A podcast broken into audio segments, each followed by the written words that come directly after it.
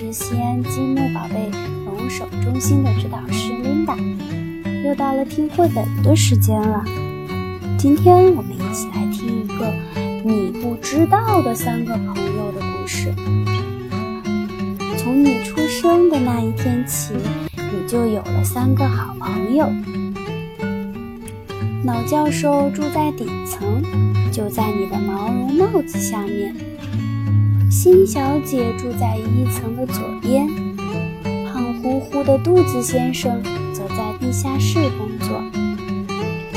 你会把每天所看到的、听到的、闻到的、尝到的和感觉到的一切，都告诉老教授。他用最快的速度把这些都写在卡片上，好让你以后可以回忆。夜里你睡觉的时候，老教授还在工作，他要把所有的卡片整理得井井有条。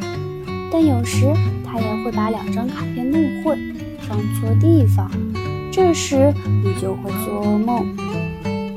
新小姐照顾着你所遇到的各种各样的心，如向你飞来的心，还有别人送给你的心。